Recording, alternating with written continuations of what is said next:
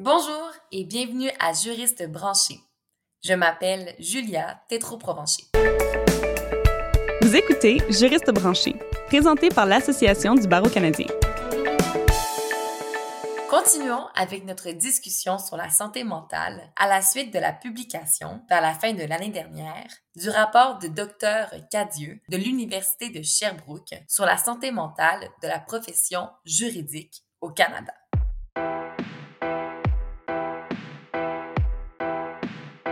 Aujourd'hui, nous recevons Sabine Neumann, d'Avocate et bien plus. Ici, le bien plus réfère au coaching et aux consultations que Sabine taille spécifiquement aux besoins des avocates. Elle a passé la toge en 2000 et après quelques dix ans de pratique, elle s'est décidée à se spécialiser sur la santé mentale et le bien-être de ses collègues. Elle est vite devenue coach à temps plein. Bonjour Sabine. Bonjour Julia. Enchantée, bienvenue. Ça va bien? Ça va bien. Un peu nerveuse. ah, il n'y a vraiment pas à voir. On a eu le plaisir de se rencontrer, euh, Sabine et moi, avant le podcast. Il y avait déjà, on aurait pu déjà tourner un autre podcast. Aujourd'hui, en fait, euh, nous avons le plaisir de t'avoir avec nous pour parler de un peu ta pratique, de ce que tu fais, qui est très différente de ce que on connaît. Donc là, en ce moment, je suis sur ton site internet, le avocate et bien plus. J'adore le nom. On va parler de plusieurs choses, je pense, aujourd'hui, mais avant tout, pourrais-tu un peu parler à nos auditeurs, nos auditrices, qu'est-ce que c'est exactement avocate et bien plus et d'où ça vient? Pourquoi est-ce que tu as créé ça? Merci beaucoup, Julia, et euh, merci de me permettre d'en parler. Alors, t'hésites pas à me couper quand je vais trop loin. Parce Parfait. Que, je suis très passionnée là par ce que je fais. Euh, avocate et bien plus, bah, c'est venu, euh, y a, on fête nos 10 ans cette année. Donc, je suis vraiment contente de ça. C'est venu d'un besoin personnel très égoïste de ma part. Je suis avocate comme on l'entend, je suis française à l'origine, hein, même si ça fait bientôt 9 ans que je suis au Canada. Et euh, donc, euh, j'étais jeune avocate et en fait, tout s'est bien passé pendant longtemps jusqu'à ce que je devienne maman. Après, chacun son parcours de vie. Euh, D'abord, ça a été, j'ai eu des problématiques de santé physique, premièrement, qui n'étaient pas prévues, qui ont impacté ma carrière à cause de la grossesse. Et en fait, ce qui fait que j'ai fait deux bébés très vite à la suite et à 15 mois de différence. 15 mois. Qui était très fatigant. Plus ma pratique à mon compte. J'étais à mon compte. Et je me suis sentie complètement débordée. J'avais l'impression que, que toutes les autres autour de moi, tous les autres avocats y arrivaient super bien et que moi, j'étais la seule à pas savoir comment faire. À pas y arriver, à courir dans tous les sens, à, avoir ce côté où quand j'étais au travail, je pensais à la maison, quand j'étais à la maison, je pensais au travail, comme j'avais la tête dans tous les sens et j'avais l'impression que je faisais rien correctement. Et, et je me suis dit que j'avais besoin d'aide, mais pas d'un psychologue, parce que ce qu'on, parce que en fait, globalement, ça allait. C'est que j'avais besoin de quelque chose de très pratique, de quelqu'un qui, qui me tienne par la main, qui m'explique comme, comment être plus efficace, comment faire les choses, me rassurer aussi peut-être sur certaines choses, sur est-ce qu'il y a des choses que je faisais bien ou pas. Bref, tout ça pour te dire qu'à l'époque, ben, je me suis débrouillée toute seule. C'est-à-dire que comme je suis très bien entourée, j'ai cherché plein de choses autour de moi, de mentors, de personnes, de livres. J'ai travaillé fort et je suis retournée travailler et ça s'est bien passé. Et puis après, je suis retournée travailler, je me suis rendu compte que j'étais loin d'être la seule. Ouais, non, c'est ça, c'est ça, c'est généralisé. et à l'époque, en plus, on a, ça a commencé, donc là, je te parle de, ça, c'était dans les années 2000, hein seulement. Donc je me suis pas lancée tout de suite, ça remonte à loin. Et avec les années, je me suis rendu compte et je voyais qu'il y avait un énorme taux de départ des femmes avocates. D'abord que la profession de juriste, elle est de plus en plus féminine. Alors au Québec, je trouve que vous êtes quand même beaucoup plus équilibré dans les tâches entre hommes et femmes. En France, on a encore un peu plus euh, les femmes qui ont, qui ont plus la charge de la famille, donc je le reconnais. Donc, je m'occupe des femmes, mais c'est vrai qu'il y a des choses qui seraient peut-être sans doute valables aussi pour des hommes, en tout cas les hommes qui ont aussi une charge euh, personnelle, on va dire. Et il y avait cette idée, en fait, je trouvais que on nous véhiculait une image aussi fausse de l'avocat. Donc il y a énormément de femmes qui partaient de la profession au moment où justement elles sont les plus efficaces, elles sont les plus compétentes. Et ce qui me rendait très triste, c'est que j'avais l'impression que c'est les femmes dont le monde a le plus besoin, les avocats dont le monde a le plus besoin qui partaient. Les personnes très empathiques, les personnes qui étaient vraiment passionnées par leur travail parce qu'elles étaient tellement dans. Et en même temps, je trouvais que on nous avait. Alors maintenant, il y a eu plein d'améliorations, mais moi, à mon époque, alors, pour information, j'ai 48 ans, j'ai eu mon barreau, je suis avocate depuis l'an 2000, d'accord, pour fixer les choses là. C'est-à-dire, nous, au barreau, on nous expliquait juste comment être de bons juristes. Mais personne nous expliquait tout le reste, comment gérer la relation client, comment gérer les finances, comment s'organiser, comme toutes les choses. Et en fait, quand tu es avocat, il y a tout ça aussi à faire que personne nous apprend. Mais oui. Donc, moi, j'ai eu la chance aussi de vivre avec des années avec des entrepreneurs. Mon conjoint était entrepreneur pendant des années, donc j'ai vu ça aussi.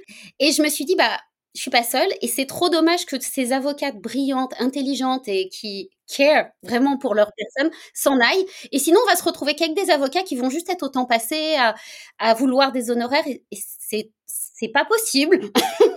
Puis est-ce que c'est aussi, tu parlais de la démission silencieuse, ça c'est autre chose, c'est un autre concept ou c'est un peu un autre concept, mais ça rejoint, c'est-à-dire que c'est quand même, en fait, la démission silencieuse, c'est pas un concept qui vient de moi et c'est très actuel et c'est pas limité aux avocats. C'est apparu au moment euh, maintenant en fait, et surtout ça a commencé avec les crises du Covid, parce que il y a tellement de crises tellement d'incertitudes, etc., que peu à peu maintenant, les nouvelles générations, on parle de la Gen Z, c'est la génération Z, mais plein d'autres aussi ne veulent plus se sacrifier pour leur travail. Ça ne veut pas dire que ça compte pas, mais ils se rendent compte que ben, on est mortel, qu'on ne sait pas ce qui peut arriver demain. Ces dernières années, on l'a vu. Il y a tellement de choses qui peuvent arriver que on n'est plus prêt à tout donner. C'est-à-dire qu'on cherche plus une relation d'équilibre aussi avec l'entreprise, avec la compagnie dans laquelle on travaille. C'est-à-dire que faut que ce soit donnant-donnant. Et d'ailleurs, les grosses compagnies le comprennent de plus en plus. On voit Google ou les très grosses compagnies qui font de plus en plus pour leurs salariés parce qu'ils ont compris que la seule façon de garder les personnes pour travailler pour eux, c'est de les aider à être bien. Donc finalement, une femme, en plus d'avoir euh, cet aspect-là qui, comme tu dis, existe, que toi, tu voyais des femmes qui partent, mais là, en plus, on peut mêler ça parfois à la démission silencieuse. Donc là, voilà, on se retrouve avec finalement plusieurs femmes avocates plus jeunes qui euh, peut-être désirent de quitter et... Et des hommes aussi. Et des hommes. Maintenant, ça y est, maintenant, ça concerne tout le monde. C'est vrai qu'à l'origine, c'était plus les femmes, et moi, je suis spécialisée sur les femmes avocates. Même si, quand je fais des conférences et des choses comme ça, j'ai des avocats, tout le monde est concerné. OK, OK. Mais pourquoi femme? Pourquoi spécialisation femme avocate? Toi-même, tu en es une. Pourquoi est-ce que tu as vraiment décidé de faire ton focus euh, sur les femmes avocates? je me suis rendu compte qu'on a une profession quand même assez spécifique. La seule chose, je trouve, qui se rapproche de ça, c'est les professions médicales. Et d'ailleurs, bah, on parle de l'étude de Sherbrooke qui est sortie, euh, sur la santé mentale des avocats, c'est que d'abord, pourquoi les avocats On va dire déjà généralement, parce qu'on s'est rendu compte que les avocats, à égalité avec les médecins et juristes, sont trois fois plus touchés que toutes les autres professions par tout ce qui est lié au stress, à l'anxiété, etc. Et il n'y a pas de hasard. Et les femmes, bah, moi, je me suis spécialisée là-dessus parce que c'est quelque chose que je connaissais. Et je vais dire aussi, c'était un tout petit peu stratégique aussi parce que je sais que c'est pas très politiquement correct ce que je vais dire, mais en général, les femmes se remettent en cause plus facilement que les hommes. Que je suis une femme, qu'un homme, j'ai des hommes qui font ça aussi, que peut-être un homme bah, aura peut-être plus de mal aussi à, me parler de choses très personnelles à moi parce que je suis une femme. Donc, plein de raisons qui font, mais ça m'arrive d'avoir des hommes. Et c'est surtout qu'il y a quand même, comme je te dis, je travaille quand même, j'ai un gros pourcentage de ma clientèle qui est en Europe en France, en Belgique, au Luxembourg, même euh, en Tunisie, partout dans les pays francophones. Elles ont certaines charges aussi liées par exemple à la maternité et pas seulement, c'est-à-dire que ça reste encore. Moi, j'ai beaucoup aussi de gens qui sont ce que j'appelle la génération sandwich, c'est-à-dire qu'ils ont des enfants ou des personnes, mais aussi les parents qui vieillissent dont il faut s'occuper. Et il y a aussi, il y a plein de choses qui viennent encore, même si les choses changent beaucoup, je trouve, avec les nouvelles générations, c'est que dans nos éducations, le rôle de la femme est quand même différent. C'est-à-dire que c'est très correct un homme pour qui passe beaucoup de temps au travail, qui demande d'argent pour les femmes. C'est comme si ça devait passer après le travail. Et je dis pas que je dis pas que c'est nécessaire, c'est-à-dire que moi ce qui est important pour moi c'est chacun reconnaisse son ambition personnelle. Je dis pas que tu as besoin de travailler énormément et c'est aussi les femmes avocates, c'est que je trouve qu'on a plein d'injonctions dans tous les sens et contraire. C'est que d'un côté, faut être une femme, faut être une mère, faut être tout ça, faut être une super bonne avocate et puis peut-être à 40 ans, faut être l'associé là, ça y est, faut être partenaire. Et si t'as pas envie, mais en fait, on est tellement comme sur les rails et qu'on se pose même plus la question parfois, c'est est-ce que c'est ce que je veux vraiment? Et ça, c'est super important parce que j'ai aussi beaucoup de gens qui viennent me voir qui ont des gros euh, complexes de l'imposteur, des grands troubles de la confiance en soi. J'en connais beaucoup, genre moi la première. Mais Et je trouve que l'origine de ça, vraiment, prendre à la base, quand moi je travaille avec une personne au tout début, c'est déjà voir, OK, mais qu'est-ce que toi tu veux vraiment? Et je dis, je me mets en mode avocat et je me dis, mais toutes mes avocates, là, vous parlez très très bien. Vous pouvez essayer de me convaincre de ce que vous voulez. Mais moi, ce que je vais regarder, c'est vos yeux. Pourquoi? Parce que je veux voir si quand vous me parlez de votre projet, ça s'allume. Ça s'allume quand vous en parlez, dans le sens où est-ce que vous le dites? Parce que ça fait bien de le dire, parce que c'est ce qu'on vous raconte depuis que vous êtes petite, qu'il faut ceci, ceci, cela, ou est-ce que c'est parce que si ce que tu fais, c'est pas ton ambition personnelle à toi, on peut donner tous les outils, on peut faire tout ce qu'il faut. Quand tu arriveras près de la ligne d'arrivée, tout va s'effondrer parce qu'en fait, au fond de toi, tu le veux pas. Notamment, il y a des croyances, on en parlait euh, quand on s'est rencontrés, Julia, je disais souvent cette croyance qu'ont certaines femmes avocats que pour être une bonne avocate, il faut être quelque chose comme un peu méchante, agressive, désagréable. ce que je ne pense pas du tout. mais c'est assez courant de le croire. Et, et donc, j'ai eu des avocates comme ça qui pouvaient avancer, faire tout ce qu'il faut, ou sur l'argent. C'est-à-dire que si je demande beaucoup d'argent à mes clientes, je vais passer pour quelqu'un. Moi, j'ai une de mes clientes qui avait ce que j'appelle le complexe de Robin des Bois. Ah, c'est quoi? C'est ça, c'est mes créations. Et, et, donc, pour elle, elle pouvait pas gagner de l'argent, sinon. Et en même temps, si elle gagnait pas d'argent, bah, tu peux pas rester avocat. Hey, ouais, ah, mais ça, je pense que je peux comprendre ce complexe-là de Robin des Bois. Ouais. donc, c'est mhm. démêler tout ça et remettre les choses à leur juste place. Et pour tout ça aussi, c'est revenir à comment je peux être la meilleure avocate possible pour mes clients, pour les personnes, pour aider le plus de monde possible. J'ai dérivé, j'imagine, j'ai dérivé. non, pas du tout, pas du tout, pas du tout, pas du tout. Au contraire, tu parlais, je trouve que tout va ensemble en fait, puis ça, ça revient à l'ambition, puis qu'est-ce que tu veux faire, puis recentrer aussi qu'est-ce que qu'est-ce que tu veux faire, mais qu'est-ce que tu peux faire aussi, je pense, puis qu'est-ce que tu peux te permettre de faire. Ouais, c'est ça comme. Ben, c'est exactement ça. On en parlait la dernière fois parce que je trouve aussi que c'est, on a des générations, où on a cette chance qu'on nous dise, est-ce qui est vrai, quel que soit ton genre, quelle que soit ta couleur, tu peux faire ce que tu veux. C'est formidable. Mais je trouve que ça nous met une pression assez énorme sur tu pourrais tout faire. il y a eu cette mode du développement personnel où, à force de volonté, tu vas tout réussir. J'y crois pas. Quoi, c'est pas que tu peux. Je pense que tu peux faire des choses énormes. Et je dis souvent, oui, on peut tout faire. Deuxième partie de la phrase, mais pas tout en même temps. Ah ouais, c'est bon ça. Oui, oui, oui. Donc il y a des choses et moi mes clients, je leur fais, je travaille beaucoup avec des listes, c'est vrai, mais pas que les listes comme tu imagines. Et il y a une liste que j'appelle le un jour un jour je ferai ça. Un jour, je me remettrai à l'espagnol. Ah, j'aime ça, ça. Ouais, ouais. Et l'autre chose, c'est la temporalité qui est vraiment importante. C'est-à-dire que c'est pas parce que t'es pas aujourd'hui que, effectivement, euh, tu fixes pas les choses pour toujours. C'est-à-dire que les personnes qui viennent me voir, je leur dis, c'est quoi ton ambition pour maintenant? C'est-à-dire, la Julia, à ton âge, avec ta situation familiale, avec tes envies. Et moi, on va travailler ensemble sur des outils pour que tu comprennes et que tu sois le plus cohérente avec toi possible. Mais ça ne veut pas dire que dans un an, cinq ans, dix ans, tu... et c'est sûr tu vas changer. Moi, je dis, le coaching, c'est je vous prends un point A, on définit un point B avec des critères très concrets. Vraiment des actions qui soient vérifiables extérieurement qu'on les atteint. Mais je vous dis, je dis tout de suite, on va pas arriver à B. On va arriver à B prime, B seconde, C ou D. Parce qu'entre-temps, il y a un truc qui s'appelle la vie qui va arriver. et on va s'ajuster. Parce que c'est ça. Donc, c'est pas parce que donc là, il y a des situations, moi j'ai des femmes, j'ai des personnes à toutes les périodes de leur vie professionnelle. J'en ai qui débutent, j'en ai qui viennent d'avoir des enfants, j'en ai qui ouvrent un deuxième cabinet, j'en ai, une dont le projet c'était de partir un an pendant faire un break pendant un an pour partir à Bali. Il y en a, c'est ça, il y en a qui veulent travailler énormément, il y en a qui me décident, qui me disent moi je veux travailler juste un jour par semaine. Tout est correct, mais c'est pas figé. Ça, c'est vraiment une croyance qu'on a, c'est si c'est maintenant, c'est fini pour la suite. Et notamment, on en parle aussi, les étudiants en droit, je trouve qu'ils ont cette pression incroyable que si j'ai pas réussi tout de suite, si je fais pas la, course au stage et que j'ai pas intégré tout de suite le grand cabinet, ma vie professionnelle est terminée. C'est fini, je ne deviendrai jamais avocate. Oui, non, ça c'est vrai que c'est aussi une croyance. C'est je comprends que finalement, les personnes qui viennent te voir, c'est très varié. Puis c'est pas euh, que ce n'est pas que, entre grosses guillemets, pour euh, de l'anxiété ou du stress, mais c'est aussi par rapport à comment, comment des, techniques pour gérer finalement euh, l'emploi, le, le, cabinet, la profession d'avocate. Donc c'est vraiment très varié. puis ça, les gens, tu penses, ils font une recherche Google, ils te trouvent comment?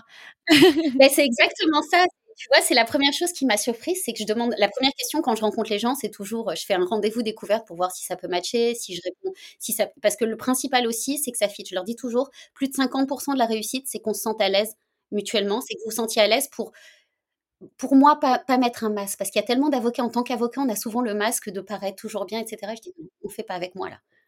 Sinon, ça sert à rien. Ce que je disais, c'est que donc je leur dis, bah, comment vous êtes arrivé jusque moi? Et j'en reviens pas parce que je m'étais un coach, c'est très personnel, c'est pas recommandé. Pas du tout. La plupart me trouvent, quoi. Maintenant, oui, il y a de la recommandation, mais Google, ils ont cherché vraiment coach, avocat. Ils me disent, bah, j'ai besoin d'accompagnement. Je me suis rendu compte. Carrément. Ok. Oui, mais avant, je me suis retrouvée. J'avoue que j'avais, j'ai eu quand j'ai démarré. Euh, mon business il y a 10 ans, beaucoup, beaucoup, beaucoup de personnes en burn-out. Et ça me faisait beaucoup de peine parce que j'arrivais trop tard. Et donc là, c'est bête à dire, mais j'ai changé. Au début, mon slogan, c'était plaider votre propre cause. mais ils arrivaient, trop tard. C'est comme ils étaient en bout. Et je dis, c'est comme dans tout. C'est-à-dire comme aussi quand les avocats, plus la personne arrive tôt dans la problématique, plus vite on va la régler, mieux ça vient. Et, et donc maintenant, je dis, c'est ça, c'est qu'on peut intervenir soit en prévention, soit en pompier pompiers s'il y a le feu. C'est pas le même type d'intervention, mais quand on en est au burn-out, moi, je peux plus agir. Une des premières questions que je dis, c'est que, et c'est correct. C'est-à-dire que là, d'abord, le coaching, l'accompagnement que je fais, c'est je dis, moi, je vous aide à monter l'Everest. On va monter l'Everest ensemble, mais pour ça, faut être en bonne santé. Si vous avez une grippe, d'abord, vous restez au camp de base, on soigne la grippe, et puis après, on monte. Et l'autre chose, c'est que je leur dis aussi, c'est ça, c'est que je ne peux pas vous porter sur mon dos. Ce que je vais faire, c'est que moi, je vais vous montrer le chemin, parce que je l'ai fait plusieurs fois. Chaque chemin est différent. Je peux prendre votre sac à dos si besoin, mais il faut marcher avec moi. Moi, j'adore hein, aussi, je dois dire, toutes les analogies, les exemples que tu fais. C'est très imagé, très coloré. Puis je suis sûre que ça fait du bien aussi parce que parfois, bon, le discours en droit peut être aride, mais te parler, c'est tellement rafraîchissant. Donc ça, ça doit définitivement faire du bien aussi aux gens qui viennent te voir. Puis tu parlais, en fait, j'aimerais beaucoup t'entendre quand tu parlais de... Les gens viennent te voir, c'est sans jugement. Puis c'est assumer les ambitions, donc les ambitions de travail, mais les ambitions personnelles aussi tu disais ça, c'est aussi quelque chose à garder en tête. Puis que toi, tu écoutes, tu es sans jugement, puis tu dis, OK, ben là, voilà, on va. Voilà où est-ce qu'on est, voilà qu'est-ce qu'on va faire. Puis est-ce que, est-ce que tu. Euh, le chemin en question, est-ce que vous le co-créez ou euh, c'est plus c'est toi qui as certaines idées ou c'est, euh, ensemble? Ouais? C'est les deux. C'est-à-dire que fonction de la problématique, bien sûr, de la personne, il y a parfois certains passages obligés. Par exemple, j'ai énormément, j'ai une une grosse partie de ma clientèle, de, mes coachés qui viennent, qui sont des femmes qui partent de grosses compagnies pour, monter pour lancer leur propre business parce qu'elles ne trouvent pas une façon de travailler qui leur correspond. Ou les valeurs sont pas cohérentes avec elles, ou elles peuvent pas travailler. Donc, je les accompagne là-dedans. Et comme elles lancent leur compagnie, bah, il y a certaines choses obligatoires à valider. par exemple, faut être euh, il y a un minimum de marketing à savoir faire, il y a la relation client, il y a de la facturation, il y a de la compétence, il y a le choix des clients. Je travaille beaucoup sur aussi comment reconnaître les clients qui nous correspondent, parce que souvent quand on a les dossiers qui se passent mal, ouais, c'est j'ai une ma checklist là avec. Ouais. Ah, j'aime ça, ça. Ouais, ouais, ok. Donc pour moi, c'est deux choses, c'est que je suis très à cheval sur la relation client, c'est-à-dire la, la compétence de l'avocat on fait toujours au mieux pour le client et en même temps le respect mutuel. C'est-à-dire que oui, on respecte son client. Moi, j'ai aucune cliente qui n'est pas respectueuse de ses clients et tu te respectes au même titre et chacun prend sa responsabilité. Ce que, ce que je vois, c'est que j'ai dans mes clientes, c'est plutôt trop, elles prennent trop la responsabilité des choses, elles veulent trop tout faire mais à un moment, je leur dis, OK, c'est correct, mais chacun sa responsabilité aussi. Et euh, bah, tu as raison, je travaille toujours par analogie. J'aime bien raconter. Pour moi, l'avocat, bah, c'est ma façon de travailler, j'aime bien vulgariser. C'est, je dis, c'est comme avant au Moyen-Âge, quand tu avais deux, deux, rois qui voulaient se faire la guerre, ils envoyaient les paysans, ils envoyaient tout le monde et tout le monde était tué, des gens qui savaient pas se battre et c'était, c'était une énorme perte pour tout le monde, y compris humaine et économique. Après, ils ont compris que c'était pas la bonne solution, donc ce qui se passait, c'est chaque roi, il nommait un champion. Il prenait le meilleur combattant et il fixait un jour où les, champions allaient s'affronter avec leurs lances, là, etc., là, comme tu imagines. Et celui qui perdait, bah, perdait comme perdait le, le, jeu. Et je me suis dit, pour moi, c'est pareil avec l'avocat. Et c'est comme ça que j'explique les choses. C'est-à-dire que le roi, c'est notre client. Lui, c'est pas. Et il prend le meilleur combattant, c'est-à-dire qu'il choisit l'avocat, qui est l'expert dans le droit, pour se battre à sa place. C'est celui qui sait. Et chacun, on a notre rôle. C'est-à-dire que le rôle de, du champion, donc de l'avocat, c'est de mettre toutes ses capacités, toutes ses compétences au service de son roi pour faire le mieux possible. Ça ne veut pas dire qu'il peut pas promettre qu'il va gagner. Il fait tout ce qu'il faut. Parce qu'il y en a beaucoup, c'est ça. mais le roi, de son côté, il a un rôle à jouer aussi. C'est-à-dire que le roi, pour notre champion là de l'époque, il doit le nourrir, il doit lui donner un cheval peut-être, un écuyer. Il doit lui permettre en fait d'avoir du temps, l'énergie et tout ce qu'il faut pour se consacrer à sa spécialité. Donc chacun doit faire sa part des choses. Et pour moi, c'est ça aussi, c'est-à-dire que le client, chacun doit céder, c'est-à-dire le client doit payer ses honoraires, mais en même temps, bah, l'avocat doit être transparent et clair sur ses honoraires, doit donner les documents. Et en fait, je dis toujours aussi, mon approche, c'est aide le juge, aide ton client à t'aider dans ton dossier.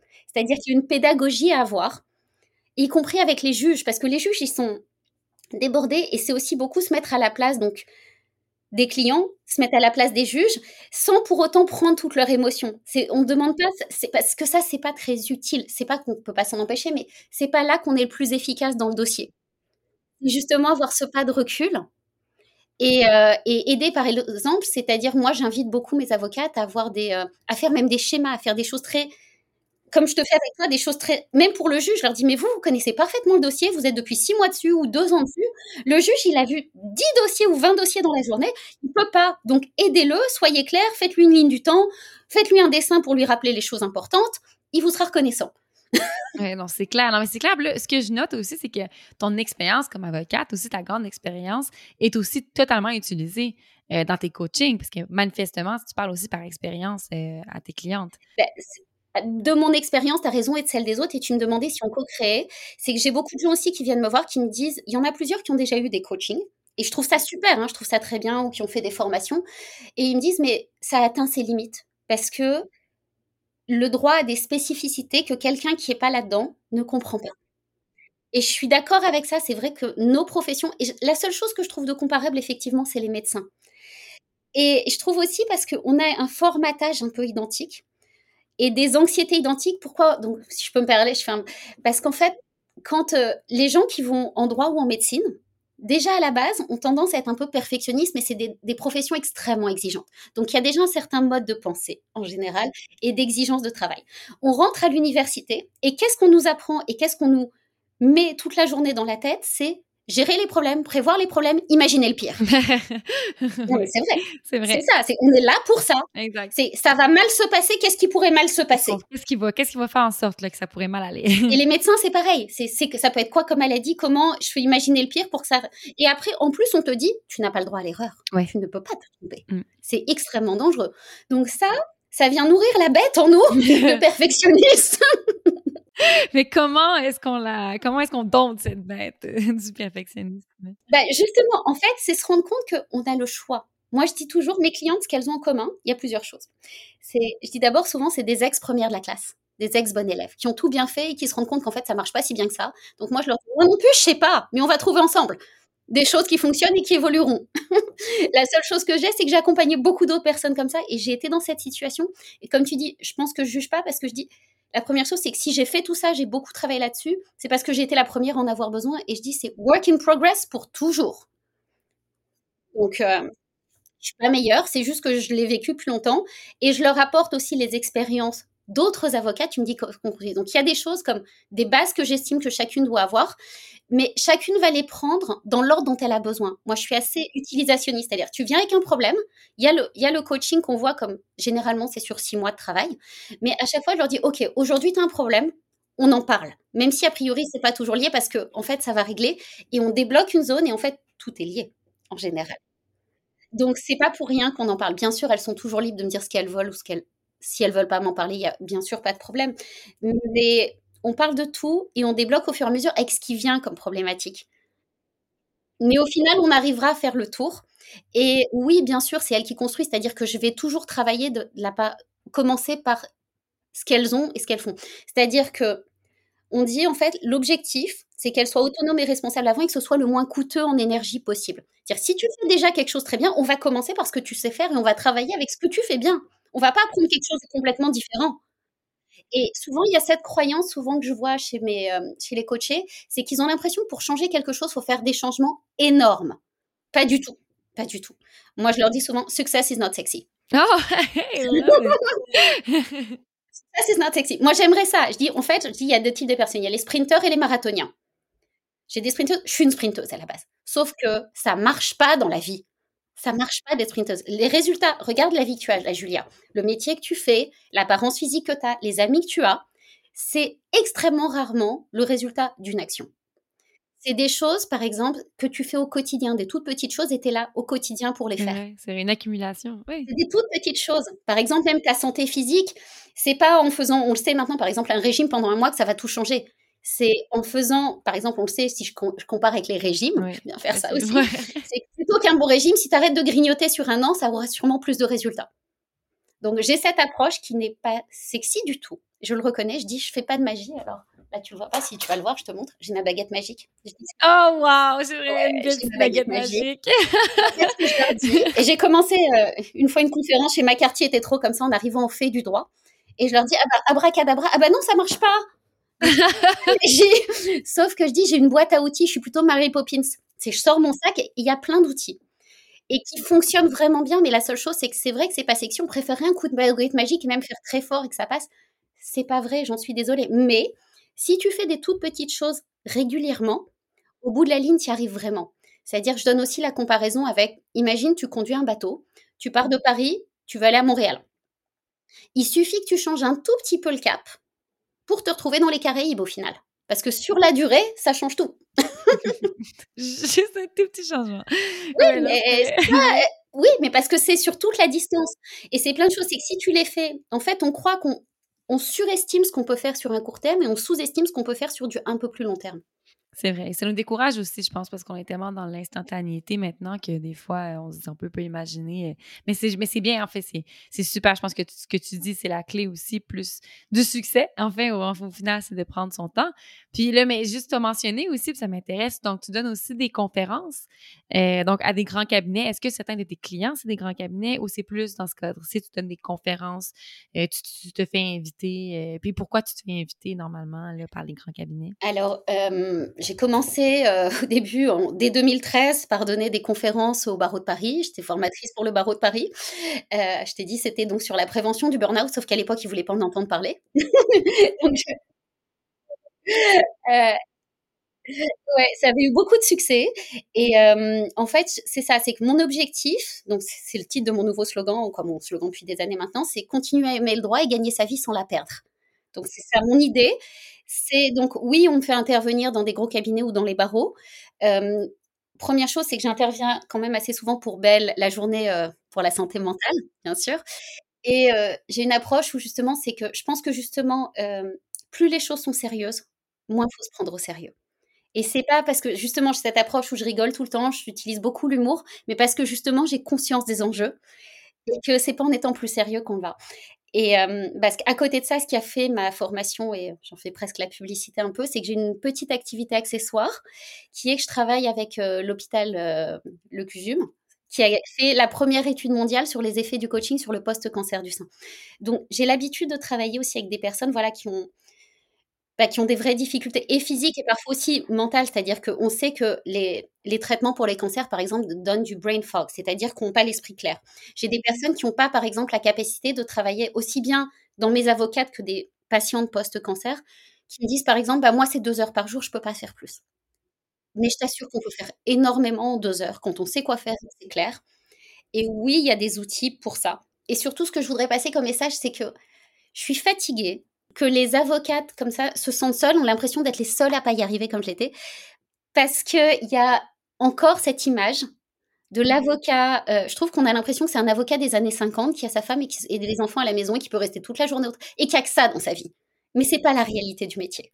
Ton slogan Continue à aimer le droit, ça vient tout à fait faire écho à ce que dans le rapport, la statistique euh, qui disait, ben, il y a plusieurs statistiques dans le rapport, mais une d'elles qui, est vraiment troublante, que plus de 50% des gens disaient qu'ils quitteraient la profession d'avocat s'il y avait une opportunité avec le même salaire. Donc, c'est carrément, en fait, si tu plus le droit, ça te, tu t'es tellement éreinté à la profession, tellement anxieux, anxieuse que ça finit que tu plus le droit. Donc, c'est clair que euh, un coaching comme le tien, ça vient peut-être, ça vient donner des outils probablement pour continuer à aimer sa profession, parce que si on a rentré dans ça, c'est qu'on aime ça. Et as-tu justement quelques, peut-être un ou deux exemples d'outils ou de trucs que tu donnes? Hier, tu parlais, moi j'ai beaucoup aimé l'espèce de tout de liste euh, que tu euh, que tu peux faire avec l'ancienne moi, la nouvelle moi. Je trouve ah, que c'est merveilleux. Si tu veux le partager à nos auditeurs auditrices, c'était vraiment avec beau. Plaisir. Oui, j'ai plein d'exemples. Et ce que je trouve triste, c'est qu'en fait, tu me dis les gens qui aiment plus le droit. En fait, quand tu creuses un peu, la plupart sont passionnés, aiment profondément et on fait c'est un métier de passion. Et c'est juste que les à côté, les tensions, etc., ça, déborde sur eux et qu'ils trouvent trop, il y a plus d'inconvénients que d'intérêts. Mais si tu arrives à soulager certaines choses, tu vois, juste avant qu'on commence notre podcast, j'étais encore avec une de mes clientes de Suisse, elle se reconnaîtra, et qui me disait qu'il fait du droit criminel et du droit de la famille, et qui adore ce qu'elle fait qui adore vraiment ce qu'elle fait, mais entre ses enfants, et c'est tellement demandant, et elle m'a dit, mais en même temps, j'ai rencontré des avocats qui ont comme 20 ans de plus que moi de pratique, ils sont très détachés. Et je dis, mais en même temps, tu veux pas être comme ça non plus. Déjà, c'est juste, elle me dit, c'est trouver la juste implication émotionnelle. Souvent, c'est juste ça. Trouver la bonne façon de travailler, le juste rythme. Je dis pas que c'est simple. Hein. C'est pas parce que c'est, il y a des choses qui sont faciles à comprendre mais difficiles à mettre en œuvre. Et, c'est un travail de longue haleine, mais c'est possible. Et, euh, et, donc, une de, donc, les stratégies, il y en a plein, parce que c'est un métier où effectivement, j'entends beaucoup, on se lève le matin et c'est overwhelming. C'est comme, il y a tellement de choses à faire différentes, il y a tellement de dossiers, ça m'arrive aussi, hein. par quoi je démarre, je fais quoi, et ça rentrera pas. Donc, euh, j'ai une approche très réaliste. Et l'autre chose, c'est que je, travaille beaucoup avec les, études en neurosciences ou plein de choses. Quoi. Je vais chercher, comme je te disais, il y a un de mes professeurs qui me dit fais ce qu'il faut pour que ça marche. Donc, c'est éthique. Hein. Donc, moi, je fais ce qu'il faut pour que ça marche. Et j'ai écouté une étude il y a quelques années, je pense, qui disait que le cerveau humain n'est pas capable à la fois de planifier, de mettre, de créer la stratégie et d'exécuter. Et en fait, l'autre chose aussi, comme je travaille sur le cerveau, c'est souvent quand on a la chose à faire, on sait quoi faire, il y a juste une part de nous, comme le petit diable là, qui nous fait Oh non, t'as pas envie, oh, tu vas faire autre chose. Ah bah oui, il faut répondre à ces emails. on va se faire un petit café d'abord. on va prendre ce dossier qui est plus simple. Donc, il y a plein de raisons qui font que. Donc, moi, je dis souvent On négocie pas avec les terroristes. Donc, il y a un moment, c'est l'idée, c'est pareil, je, je leur fais, je fais trouver un juste équilibre pour moi avec mes clientes, c'est faut faut qu'il y ait du plaisir dans ce que tu fais, c'est sûr. Mais si tu es que dans le plaisir, tu et si t'as pas de discipline, t'as pas de cadre, ça part dans tous les sens et tu tu concrétises rien, tu crées rien. Mais et l'autre chose, c'est si tu as trop de discipline. Si tu as trop de discipline, c'est trop cadré, si c'est trop comme robotisé, tu t'épuises, c'est pas bien et tu perds ta passion et ça va pas non plus. Donc l'idée, c'est trouver un genre je dis équilibre, mais il n'y a pas d'équilibre, c'est comme toujours mouvant. C'est la dose de plaisir chaque jour, pas attendre les vacances là à la fin de l'année. Chaque jour, avoir un petit peu de plaisir dans ce que tu fais, avec l'efficacité et le cadre. Donc une certaine discipline, mais vraiment dosée et ça doit jamais être effrayant. Donc je reprends donc ma mon petit ma petite histoire. En fait, j'explique donc comme on sait apparemment qu'on ne peut pas à la fois réfléchir à la stratégie et exécuter, ce que je propose à mes coachés.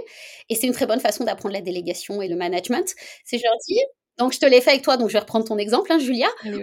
Parfait. On va dire que donc euh, Julia est avocate et Julia, on va dire, je sais pas où t'en es, mais on va dire, on va imaginer qu'elle a 10 ans de barreau, qu'elle pratique depuis 10 ans, qu'elle a son compte et qu'elle est toute seule. Parfait. Bah, je vais dire, tu imagines, donc il y a deux Julia. On coupe Julia en deux. Il y a Julia Boss, qui est la Julia d'aujourd'hui, avec ses 10 ans de pratique, etc. Et il y a Julia Junior, qui est stagiaire avocat, qui vient d'avoir l'école du barreau, par exemple, qui démarre, qui est la même Julia, c'est-à-dire qui a les mêmes capacités, compétences, envie. C'est juste que elle débute. Et en fait, vous avez déjà compris, donc il y aura d'un côté la stratège, qui est Julia la bosse, et l'exécutante, qui est Julia, la jeune, euh, qui démarre. D'abord, c'est comprendre que c'est un want-want. Ça doit être des deux côtés. Julia, la patronne, la bosse, qu'est-ce qu'elle veut? Elle a besoin de soutien, elle a besoin d'aide, elle a besoin de quelqu'un qui va faire ce qui a moins de plus-value. Qui va faire les choses pour elle, mais qui va être efficace. Elle n'a pas besoin, quoi. Elle a besoin que ce soit bien fait, parce que si elle doit refaire tout le travail, c'est plus intéressant. Donc elle a tout intérêt à ce que Julia Junior monte en compétence rapidement. Julia Junior, qu'est-ce qu'elle veut? Ben, elle veut devenir Julia Boss quand elle sera grande. elle veut être tout pareil. c'est le mentor. voilà, elle veut pouvoir accomplir ça, donc elle a envie et elle demande pas mieux. Sauf que souvent aussi elle a peur. Et l'erreur, c'est que si on lui donne des choses trop difficiles à faire ou pas claires, donc là elle panique et elle fait plus bien les choses. Et en fait, à l'intérieur de nous, c'est pareil. C'est-à-dire, à chaque fois que j'ai une cliente qui me dit oh là là, c'est souvent c'est le manque de clarté. C'est par exemple, elle me dit je dois faire des conclusions dans le dossier de Monsieur Dupont. Je, lui dis je la regarde, je fais non, non, c'est trop flou, c'est pas clair. Si tu as une stagiaire, tu lui dis pas ça. Ouais, ouais, non, c'est Donc en fait, il y a une partie, souvent moi j'aime bien dire plutôt le soir ou fin de journée, on va prévoir pour le lendemain l'action en fait. Je dis, on va imaginer donc tu es Julia Boss à ton bureau et que demain matin, tu vas être en audience, tu vas être au tribunal, tu vas pas pouvoir être là et Julia Junior, ta stagiaire, va venir travailler au cabinet et que tu lui laisses sa liste de choses à faire. Mais pour ça, donc tu comprends que Julia elle débute. Donc tu veux qu'elle réussisse, c'est-à-dire que tu vas lui donner des tâches qu'elle peut comprendre, qu'elle peut faire, qui vont pas l'effrayer.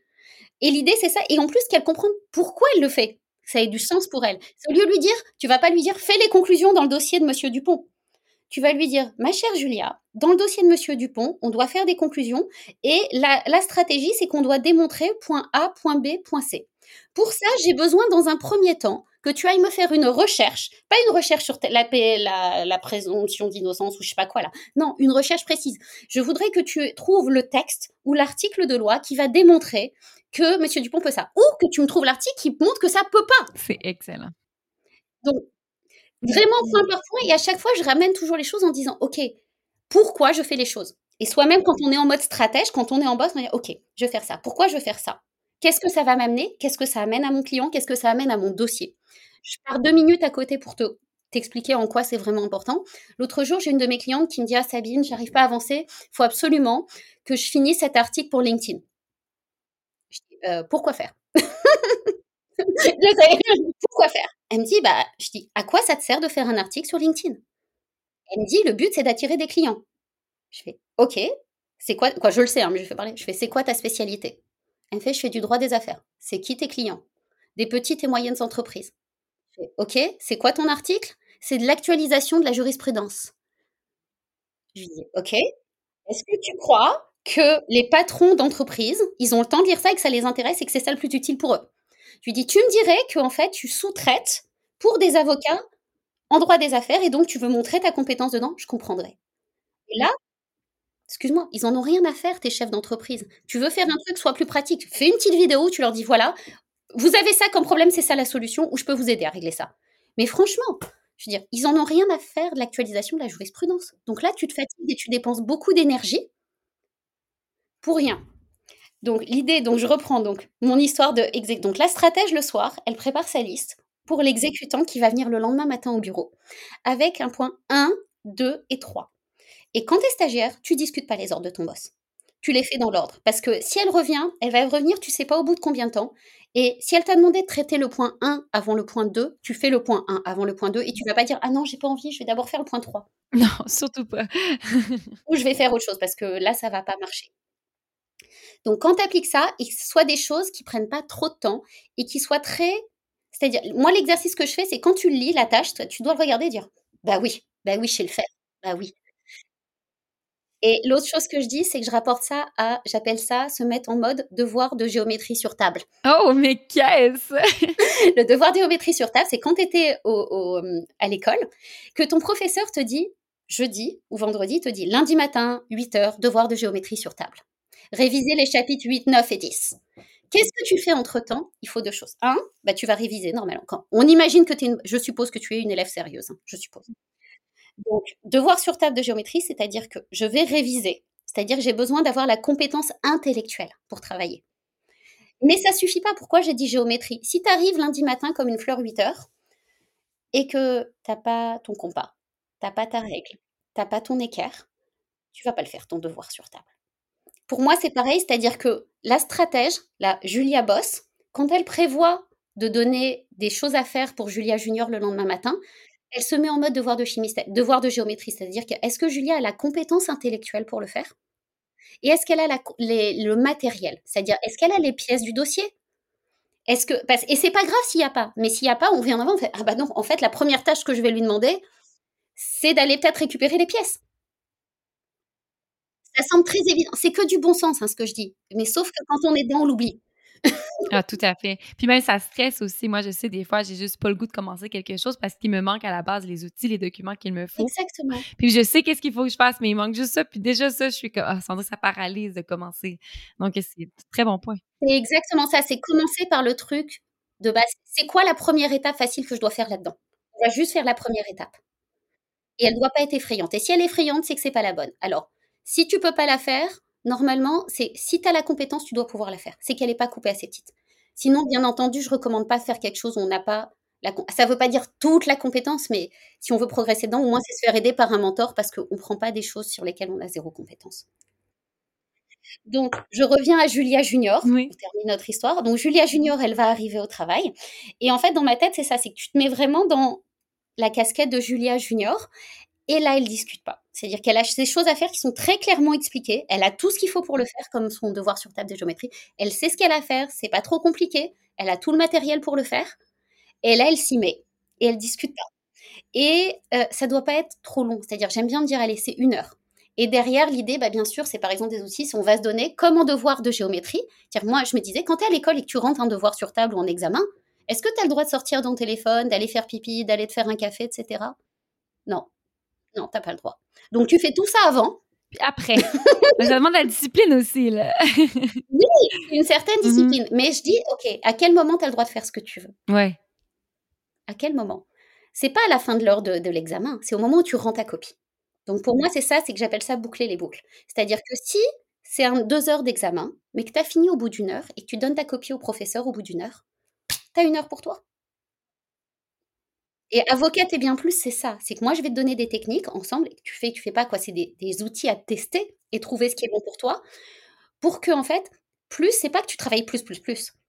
c'est que tu sois le plus efficace possible pour faire rentrer dans ta vie autre chose. C'est que tu sois une avocate compétente qui aime son travail, mais c'est des métiers où aussi on est pris par l'émotion des autres, on a beaucoup de choses, donc on a besoin de temps pour aller se reconstruire, pour aller se nourrir, pour aller reprendre des forces.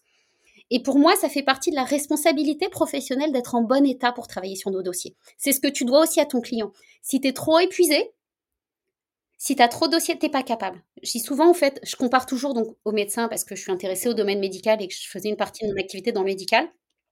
J'avais fait ma médiation sur la responsabilité médicale. Je suis aussi médiatrice. Et en fait, on voit aussi, c'est que beaucoup d'erreurs médicales sont faites parce que les médecins sont trop épuisés. Et donc, quand ils sont trop épuisés, c'est pas un manque de compétences. Et je vois la même chose chez les avocats. Ça fait plusieurs podcasts qu'on fait avec différentes personnes, puis ça revient souvent à l'idée des heures, euh, les billable hours, là, les, je sais pas c'est quoi en, français, le, terme m'échappe. Oui, oui, les, les, heures facturables. Les heures facturables. Puis finalement, on se rend compte qu'un avocat, une avocate qui travaille jusqu'à 2 heures du matin, même pour un client, tu veux pas. Euh, tu veux pas quelqu'un qui est complètement épuisé, tu sais. Donc, je pense que tous ces petits trucs pour être plus efficace, pour avoir une certaine discipline, c'est aussi bon pour soi que pour les clients, que pour la profession. Ça, c'est clair. Exactement. En fait, c'est ça, c'est que c'est pas du tout égoïste. Et quand tu fais les choses, d'abord, et en plus, tu gagnes énormément confiance en toi. Moi, j'appelle ça aussi, j'ai un truc qui s'appelle l'action qui sauve la journée. C'est démarrer par le truc le plus lourd et le plus dur. Mais quand tu es capable, pourquoi? Parce que ça te libère énormément de charge mentale et tu gagnes beaucoup en confiance en toi. Et le reste de la journée, comme et en fait, parce qu'il y a plein de choses. Moi, je dis souvent, c'est que on a, en fait, il y a plein de fantasmes sur le métier d'avocat. On n'en suffira pas avec le temps qu'on a, mais souvent, je vois les to-do qui sont qui sont sans fin, par exemple. Mais je leur dis, mais euh, ça va pas, non Vous savez que selon votre spécialité, selon le nombre de personnes que vous avez à charge, il y aura un plus ou moins gros pourcentage d'imprévus. Plus vous avez de personnes à charge, plus, par exemple, il y a des spécialités comme il y a des droits d'urgence, du droit criminel, du droit des étrangers, où de toute façon, ça va être que des urgences. Donc, moi, je leur dis, tu prévois minimum entre 20% à 80%, selon ce que tu fais de ta journée, d'imprévu. Donc, souvent, je leur dis, quand tu démarres, tu démarres par ce qui est important, parce qu'en fait, il paraît que pour réussir une journée, se sentir bien, il faut deux choses. Il faut avoir fait un truc qui te fait plaisir et un truc utile. Ah ouais, ok. Plus la journée passe, plus la semaine passe, plus il y a des chances qu'il y ait des surprises qui arrivent. C'est sûr. Donc, tu commences tout de suite ta journée par le truc qui est indispensable à faire. Moi, j'ai dans ma newsletter, je raconte un truc. Je imagine que tu as que un, type de la mafia qui vient, qui te lève le matin, qui te met un, un pistolet sur la tête en disant Tu as une heure pour faire ce que tu as à faire. Choisis bien. Choisis bien le truc que tu vas faire qui va, te, sentir bien. Puis non, mais ça aussi, j'aime ça, en fait. Puis j'aime beaucoup parce que tu l'as mentionné, mais c'est tes trucs que tu donnes, on voit qu'il y a aussi un lien avec la science, qu'il y a des liens avec la neurologie, avec, euh, qui vraiment aussi, qui rajoute un aspect très intéressant, je trouve, euh, aux trucs que tu donnes. Vraiment, on voit que c'est étudié. Merci. Ouais, en fait, j'essaie de voir, je trouve que la machine qui marche le mieux au monde, c'est le corps humain. Et le corps humain, pour fonctionner, on a des tas d'automatismes qu'on fait sans réfléchir. Par exemple, là, tu me parles, tu n'es pas en train de réfléchir en même temps à comment tu respires. Tu n'es pas en train de te dire inspire, expire, inspire, expire, sinon tu meurs. c'est ça, gros stress. J'ai étudié l'hypnose aussi et comme je dis, les fonctionnements du cerveau et du corps. Et j'essaie de faire des parallèles, c'est-à-dire comment notre corps fonctionne vraiment de façon optimale et comment on peut travailler comme ça. C'est-à-dire justement comme je suis une grande curieuse, je suis une gourmande de vie et toutes mes avocates, c'est ça aussi. C'est justement quand on est comme ça, je suis, très, stratégique, mais c'est pas pour en faire plus, pour mettre en mode robot. C'est au contraire, c'est que si tu veux profiter plus des choses, bon, je suis un peu vulgaire, je dis, plus c'est chiant et plus c'est répétitif, plus ça doit être automatique. Et pourquoi? Parce que moi, l'idée, c'est que justement, tu gardes de la place de, de temps et d'esprit pour ta plus-value, pour ce qui est vraiment excitant, intéressant, stimulant. Mais il y a des choses, tu n'as pas le choix que tu vas devoir les faire qui sont répétitives. Donc, on va trouver ensemble des mécanismes pour, par exemple, faire des modèles, des choses comme ça, pour faire en sorte que ça, ça aille le plus vite possible. De la même façon que ton corps fait en sorte qu'il y a des choses où tu réfléchis pas. ça aussi, c'est hyper intéressant. J'aime ça, le terme gourmande de vie. Puis je pense que beaucoup de personnes que je connais dans la profession, c'est des gens qui aiment, qui ont beaucoup d'activités aussi, qui ont beaucoup d'intérêts. Et puis je pense que c'est dommage quand la profession vient tout manger, hein, puis parce qu'on n'a plus le temps. C'est très possible. Là, j'ai fini un coaching avec une avocate qui est une grande sportive, qui a deux enfants, qui a deux cabinets et en fait, son objectif, elle l'a mis, c'est qu'elle fait trois séances de sport par jour. Mm-hmm. Oh my God! Matin, midi, soir. Elle y arrive. Et je t'assure qu'elle y arrive. Et elle, a, et elle gère le cabinet. Wow! Et c'est possible. Et je ne l'ai pas fait travailler plus. Wow! C'est possible. Mais après, chacun ses priorités et c'est son envie et c'est hyper et c'est correct et elle a énormément d'énergie, c'est vrai. Mais c'est-à-dire que elle, ça fait partie de son équilibre. Et surtout, surtout, je voudrais passer le message que c'est évolutif. C'est-à-dire vraiment, et pareil, quand on parle de santé mentale, moi j'en ai beaucoup, c'est qu'on a l'impression, on a tous des périodes, mais absolument tous des périodes où ça va pas. Ça arrivera à tout le monde. La vie, c'est comme ça. Même euh, les plus grands partenaires de grandes entreprises, moi, j'en ai qui m'ont raconté à quel point, quand j'interviens devant eux, je leur fais parler, je les fais parler, parce que je trouve que c'est hyper important pour les autres de se rendre compte que leurs boss ont des difficultés parfois aussi. Il y en a qui me disaient, moi, prendre la parole en public, c'était tellement dur pour moi. C'est toujours. Moi, à chaque fois que je prends la parole, je vais aux toilettes trois fois avant. Et j'aime ça pourtant. Oui, oui, oui, c'est ça. Ouais, ouais. Et c'est OK de care. Je, je, raconte souvent une histoire, c'est euh, on raconte, c'est une, je sais pas si c'est vrai ou pas, Sarah Bernard, c'était une très très grande actrice française, une des plus grandes, qui donnait des cours aux jeunes actrices et qui leur parle du trac. Parce que j'ai beaucoup d'avocats qui me disent, il y a plein de choses, j'ai tellement peur à chaque fois d'y aller. Je, fais, ok, moi ce qui me, me gênera, c'est le jour où vous avez plus peur. Là, je vous dis changer de profession. Parce que quand on a peur, ça veut dire tiens ça. Et Sarah Bernard, un jour, il y a une des jeunes actrices qui lui dit ah, mais moi le trac, je connais pas ça.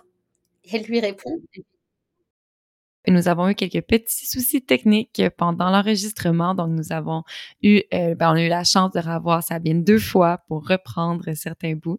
Alors, merci de votre compréhension s'il y a des petits changements dans les sons. On t'avait coupé à Sarah Bernard. Tu nous racontais, ça va être difficile de te remettre dans le dans le bain là. Je disais. Ce que je disais. J'espère que je vais réussir à me remettre dans le rythme. Et ce que, je disais, c'est que j'aimerais qu'on reparle avant de finir sur le fait que quand on a un mauvais moment, c'est temporaire. Souvent aux gens, c'est que vous n'êtes pas faible, vous vivez un moment de faiblesse. C'est vraiment ça les définit pas. Parce qu'il y en a beaucoup comme ils ont l'impression que s'ils sont et pareil que la progression, je dis souvent, c'est euh, pas linéaire. C'est parfois tu tombes et je dis c'est comme tu marches. Je sais plus si je l'ai déjà dit ou pas. Je dis aussi tu sais marcher, tu marches bien. Tu peux te casser la figure sur un trottoir. Au pire même tu te casses une jambe. Bah, peut-être ça va mettre un certain temps pour remettre, mais tu vas remarcher. Tu restes pas par terre. Donc c'est, mais parce que parfois on l'oublie quand on vit ces moments-là. C'est vrai. C'est vrai. Au niveau physique, on le voit plus, mais j'ai l'impression que parfois mental. Exactement. Euh, aussi, donc, je sais pas si tu voulais revenir avec ce que tu nous parlais. C'est l'exemple de Sarah Bernard parce que je t'avais posé une question euh, qui était sur les gens. C'était, on parlait d'anxiété, de, de, performance, de, de les gens qui se présentent sur euh, quand ils font du litige. Surtout, il, te disait, tu nous disais que des gens te, te, te disaient, mais j'en reviens pas. Moi, je suis encore stressée. Ça fait 20 ans. Je suis encore stressée. Ça me stresse tout le temps, Sabine. Puis là, tu disais Sarah Bernard. Et là, on n'a jamais su. Qu'est-ce que Sarah Bernard disait? Mais moi, je suis très curieuse de savoir. Alors, Sarah Bernard, donc je disais, c'était une très, très grande actrice qui, à côté d'être une actrice, donnait des cours pour les euh, jeunes actrices. Donc, elle donnait des leçons. Et un jour, la thématique de sa leçon, c'était sur le trac. Le trac quand on passe en scène. Et euh, il y a une jeune actrice qui lui dit, mais moi, le trac, je connais pas. Et elle lui a répondu directement, ça vient avec le talent. Oh. ouch! ok. Et en fait, non, j'ai vraiment aimé ça et ça m'a marqué, c'est ça, c'est que ce qu'on disait, c'est ça, c'est que je pense que le trac et la peur qu'on a, euh, le, besoin de, de savoir qu'on fait le mieux possible, c'est lié avec le fait de caring, c'est de s'intéresser au dossier. Et c'est ce que j'essaie d'expliquer aux gens, c'est juste qu'il ne faut pas que ce soit inhibant au point de nous bloquer. C'est pour ça que je reviens toujours sur le fait de la générosité, qu'est-ce qui est le bon pour le client. Et, de s'oublier un petit peu et se dire, OK, c'est pas grave comment moi je passe, etc. Si je suis, je suis là. Et finalement, plus on est là pour l'autre, plus bah, on devient là pour soi, on s'oublie un petit peu et ça va mieux. Et, ce que je dis surtout, c'est inquiétez-vous plutôt quand vous avez zéro inquiétude sur le dossier, quand, quand vous avez plus d'envie, plus de peur, comme c'est plutôt un bon stress. Donc c'est faire avec. C'est dire que c'est, comme un peu ma boussole intérieure qui me dit que c'est toujours important pour moi. Il n'y a pas que des mauvais stress et c'est pas le, prendre de façon inquiétante en disant mon Dieu, culpabilisant, en disant pourquoi je suis encore stressée, etc. C'est dire ok. Il y a sinon l'autre exemple que j'aime beaucoup dire, je sais pas si au Canada vous connaissiez Jacques Brel, qui était un très grand chanteur belge, et on raconte que Jacques Brel, qui était un très très grand, euh, qui faisait des performances incroyables sur scène, avant, à chaque fois, il vomissait. Il vomissait systématiquement avant de monter sur scène alors qu'il avait beaucoup. Oui. Donc c'est Eh, bah, c'est pour montrer à quel point c'était important pour lui. Donc je dis pas que c'est agréable. Non, non, mais quand même, c'est important, là. Rassurant de se dire à quel point des professionnels de haut niveau Ben oui. sont ça. Et vraiment de se rappeler qu'on a tous, tu sais, Julien en parlait l'autre jour et je voulais en reparler, c'est quand j'interviens avec des grosses compagnies, des gros cabinets d'avocats, j'aime beaucoup demander aux, aux partenaires, aux plus anciens, de partager des moments, parce qu'on en a tous. Là, on disait, c'est d'avoir le track, par exemple, en litige, mais pas du tout seulement. Ça peut être une rencontre avec un client important, ça peut juste être sur des conclusions, ça peut être tout le temps. Et c'est OK d'avoir des moments où on se sent pas au niveau. Ça veut pas dire faire n'importe quoi du tout. C'est on peut trouver des moyens de se rassurer, d'aller faire vérifier son travail, d'y aller pas à pas comme on l'a vu sur des choses. Et je voulais insister aussi surtout sur le fait que il y a plein de gens qui viennent me voir à des moments de doute souvent. Est-ce qu'ils vont y arriver quel que soit le niveau, monter leur cabinet, réussir des dossiers, plein de choses. Et en fait, c'est dire c'est que on ne ne se résume pas à ce qu'on ressent à ce moment-là. On ne se résume pas à ce moment, je dis, on traverse, on peut traverser un moment de faiblesse, ça fait pas quelqu'un de quelqu'un de faible. Et vraiment, c'est de s'en rappeler, c'est super important. Et ça définit pas notre avenir du tout. Ça, c'est vraiment important de le comprendre parce que quand on vit un moment difficile, on peut croire qu'on va être stigmatisé, que si on fait une dépression, on va être tout le temps dépressif, si on fait un burn-out, c'est pour toujours. Non. Par contre, effectivement, plus tôt on s'en occupe, plus vite on peut récupérer. Ça, c'est toujours comme des généralités. Après, il peut y avoir des exceptions. Mais vraiment, c'est ça. Et j'aime bien comparer ça, on, en parlait juste avant, à, à, la santé physique où on le voit davantage. C'est-à-dire qu'on marche dans la rue, on a l'habitude de marcher, on ne se pose pas de questions. On peut tomber là sur une plaque de glace et même au pire se tordre la cheville ou même se casser une jambe. On peut même en avoir pour plusieurs mois à se remettre, voire années, à récupérer complètement. Et à un moment, la plupart du temps, on va récupérer. On reste pas par terre en se disant ah bah mon Dieu, c'est foutu, je remarcherai plus jamais. Pour moi, la santé mentale, c'est ça aussi. C'est on traverse des zones et l'autre chose, c'est que c'est pas linéaire. Tu sais, parce que j'ai des clientes qui viennent me voir en me disant, OK, comme il y a un moment où ça va moins bien, il y a des jours où ça va un peu moins bien, elles ont l'impression comme, ah bah j'avais super monté, on avait super progressé ensemble, et puis boum, je suis retombée à zéro. Je dis, non, non, non, non, non, t'es pas retombée à zéro. Si tu marches un escalier, là, t'es descendu d'une marche. Regarde en arrière, regarde tout ce que t'as monté. Regarde tous les gros cailloux que t'as enlevés du chemin. Oui, il reste des petits cailloux. Mais les gros cailloux, ils sont partis, ils reviennent plus. J'ai eu l'exemple, c'est une coach qui me disait hier, et je trouvais que c'était un bel exemple avec la neige qu'on a. C'est comme la neige avec le soleil. On a une quantité de neige, on la met au soleil, on la met à la lumière de notre conscience, de ce qu'on sait faire, ça fond et elle remonte pas. On peut avoir parfois du gel, mais elle va pas se reconstituer. Ah ouais, j'aime ça. Ouais, ouais, ouais, ouais, oui, c'est vrai. Celle-là, elle est pas de moi. Ah ouais, j'aime ouais, mais j'aime ça. Tu les gardes, tu, nous, tu les gardes, tu nous sortes. T'es vraiment oui, une mine d'informations. J'adore, là. Vraiment, c'est très impressionnant. Vraiment, ça me tient à cœur de dire que tout le monde, absolument nous tous, on vit des moments, des moments de faiblesse qui peuvent être plus ou moins longs. Et c'est complètement normal de se faire aider. Donc, par exemple, on disait, parce qu'avant, moi, quand j'ai commencé, il y avait quand même une gêne encore à utiliser des coachs. Plus du tout. La preuve, vraiment, c'est ce qu'on dit souvent, pourquoi on utilise un coach, c'est pas une faiblesse. La preuve, c'est qu'à chaque fois que les gens deviennent associés, managers, dans les grosses compagnies, dans le package, on leur offre un coach. Ça fait partie du package, c'est pour aller plus vite, plus fort et qu'ils y arrivent. On s'attend pas d'eux à ce qu'ils le fassent tout seuls. Non, c'est ça, c'est avoir les outils, en fait. Exactement. Et ça fait pas du tout quelqu'un de faible. Au contraire, c'est, c'est montrer qu'on a envie d'aller plus vite et d'aller mieux, d'être plus performant. Et de mieux le faire, ouais, vraiment. Puis je pense que aussi tout ce que tu dis par rapport à, montrer que ça, le temps que ça va durer, on peut vivre des, des dépressions, des anxiétés, tout ça, ça dure pas. Je pense que le, en ce moment aussi, les épisodes que l'ABC fait, ça, ça, montre vraiment ça parce qu'on a eu la chance et vraiment l'honneur de, parler avec, par exemple, juge Hollins, juge Strathy, puis ils nous ont vraiment partagé aussi des, des, exemples de personnes qui ont vécu des choses, qui, nous les ont partagées, puis qui ont montré aussi qu'on pouvait aller de l'avant. Puis aussi, des, quand tu parles des, des mentors, des seniors, euh, c'est un peu aussi des, on parle de juges, puis vraiment des gens qu'on peut regarder puis dire, OK, oui, euh, finalement, on, on, peut le vivre, ça se vit, puis on peut aussi passer à autre chose. Donc, euh, puis avec toi aussi. Donc, vraiment, merci beaucoup, Sabine. Puis je pense aussi que tu voulais partager avec nous, tu fais des, des, des rencontres ou des ateliers ou des conférences. Là. Il y a quelque chose qui s'en vient avec toi, si je ne m'abuse. Euh, je fais un, un challenge 31 janvier, 1er février, 2 février 2023. Euh, c'est 30 minutes où on va échanger sur les croyances d'avocat, sur qu'est-ce qui se passe derrière comme pattern et sur les premiers outils pour vous goûter un petit peu. Et c'est déjà surtout pour que sensibiliser les personnes, se rendre compte que beaucoup d'entre nous ont plein de croyances sur qu'est-ce qu'il faut ou faut pas pour être un bon avocat. Et même, c'est quoi un bon avocat? Et, et derrière, en fait, qu'est-ce que ça implique? En quoi ça, si ça nous aide, c'est super, tant mieux. Mais surtout, parfois, si ça nous tire vers le bas, ça nous aide pas à être, le, meilleur avocat possible et la meilleure personne possible pour nous-mêmes. Donc, je travaille là-dessus. Voilà. Après, euh, oui, comme euh, bah, ceux qui écoutent pourront pas voir, je vous invite à aller regarder. J'ai euh, mon site, j'ai des blogs, j'ai des petites vidéos où j'explique de tout ça. Et puis, bah, je suis toujours à l'aise, comme je fais des, ce que j'appelle des rendez-vous découvertes qui sont gratuits. On peut toujours discuter pour euh, ça n'engage à rien ni moi parce que moi aussi la première c'est que j'aime avoir un taux de réussite très élevé je le reconnais. Donc si je vois que dans ce rendez-vous que je suis pas la bonne personne pour accompagner j'hésite pas à le dire à renvoyer vers euh, d'autres coachs ou d'autres spécialistes ou parfois il y en a qui viennent me voir et ça prend un psychologue ou un psychiatre c'est correct aussi. Donc euh, n'ayez pas peur ça n'engage à rien et, et généralement on s'amuse bien. Et c'est ça et dire aussi surtout que le coaching c'est pas forcément on va pleurer, etc. Au contraire, moi, euh, j'espère que vous l'avez vu, euh, je m'amuse énormément dans mes coachings et mon travail fort. Et il y en a plein d'autres comme ça. Donc, c'est euh, n'ayez pas peur de partager. Surtout, dites-le quand ça va pas. Dites-le aux bonnes personnes, effectivement. Et surtout, il y a des solutions, vraiment, vraiment, vraiment.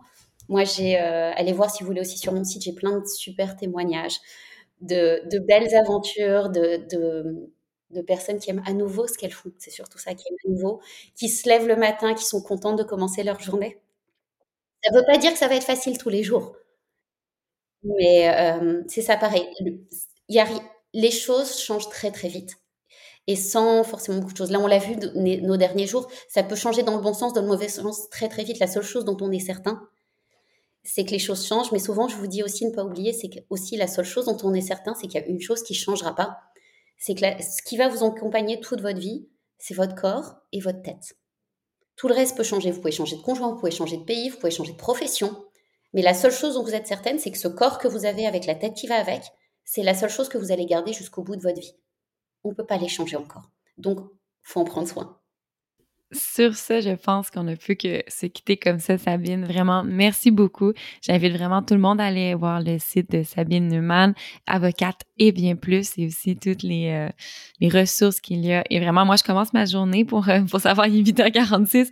Ensuite, je la commence avec euh, plein de, de, de, soleil et de, de, de, d'énergie. Donc, merci beaucoup, vraiment. Et je te souhaite une très belle journée et vraiment, tu as démystifié le coaching pour beaucoup de personnes, je pense, avec cet épisode-là. On te remercie.